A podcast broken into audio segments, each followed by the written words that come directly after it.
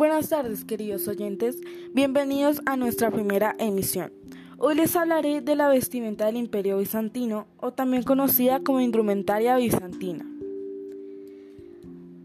Durante los primeros años del imperio se utilizaba la toga romana como vestimenta oficial. Sin embargo, con el paso del tiempo prevaleció la moda oriental, mucho más decorativa.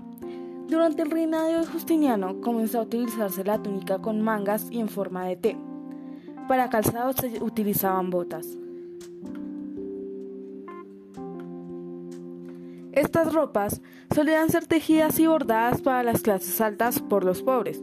Estos, al no tener mucho dinero, usaban la misma ropa casi todo el tiempo. Lo que se pudo observar durante mil años fue que los hombres vestían con una túnica con mangas, pantalones de tela o pantalones de cuero. Solían variar entre una túnica larga o corta.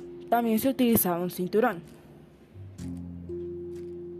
La vestimenta masculina tenía varias capas. La primera era una túnica blanca ajustada que podía llegar a la rodilla o tobillos. También tenía mangas largas y estrechas. La segunda prenda era una túnica con mangas largas y anchas, con insultaciones de piedras preciosas, tejidos de oro y con escenas religiosas.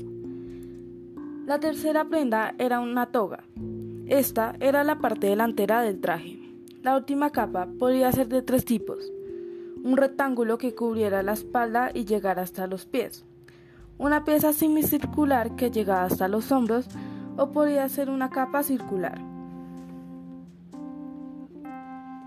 Las mujeres ricas utilizaban una túnica femenina con un manto o velo colocado sobre la cabeza. La ropa femenina no debía mostrar la silueta, por lo que también llevaba varias capas. Debajo de esta se llevaba una túnica larga y ajustada.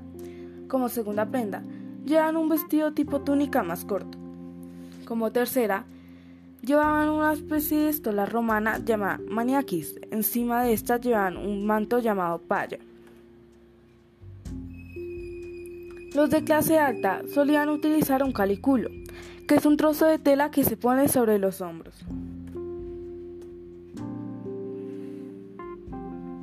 El cristianismo también tuvo una influencia en la vestimenta, haciendo las túnicas de formas planas, ocultando las formas del cuerpo. A partir del siglo XII, los hombres empezaron a utilizar sombreros adornados con joyas. Los caballeros Tenían pantalones y botas, acompañado de un casco de metal y una pequeña armadura en la parte de su pecho. La ropa se hacía de lana, se usaban ropa interior, que en algunos casos no llevaban, la ropa podía ser de lino.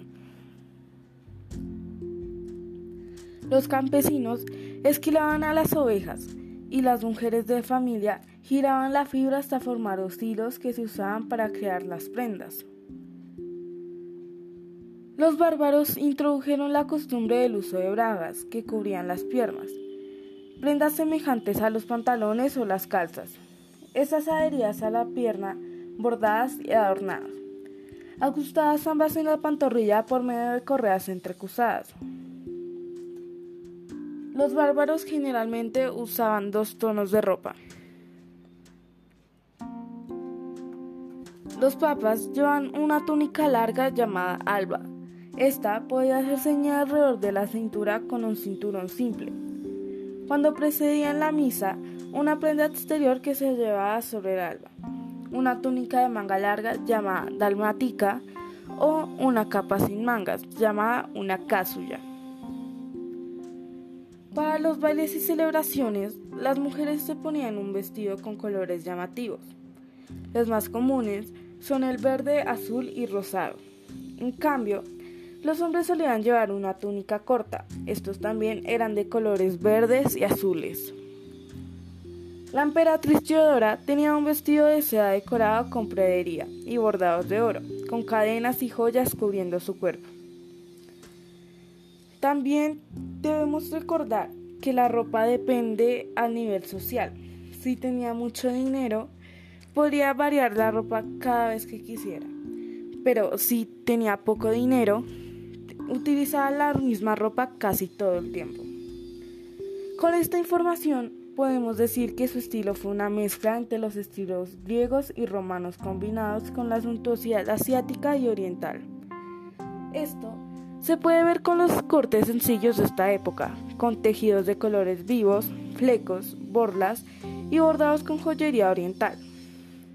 La ropa lleva estampados de animales, flores, escenas bíblicas y formas geométricas del estilo oriental. Hasta acá llega la misión del día de hoy. Gracias por mantenerse conectada. Nos veremos la próxima vez.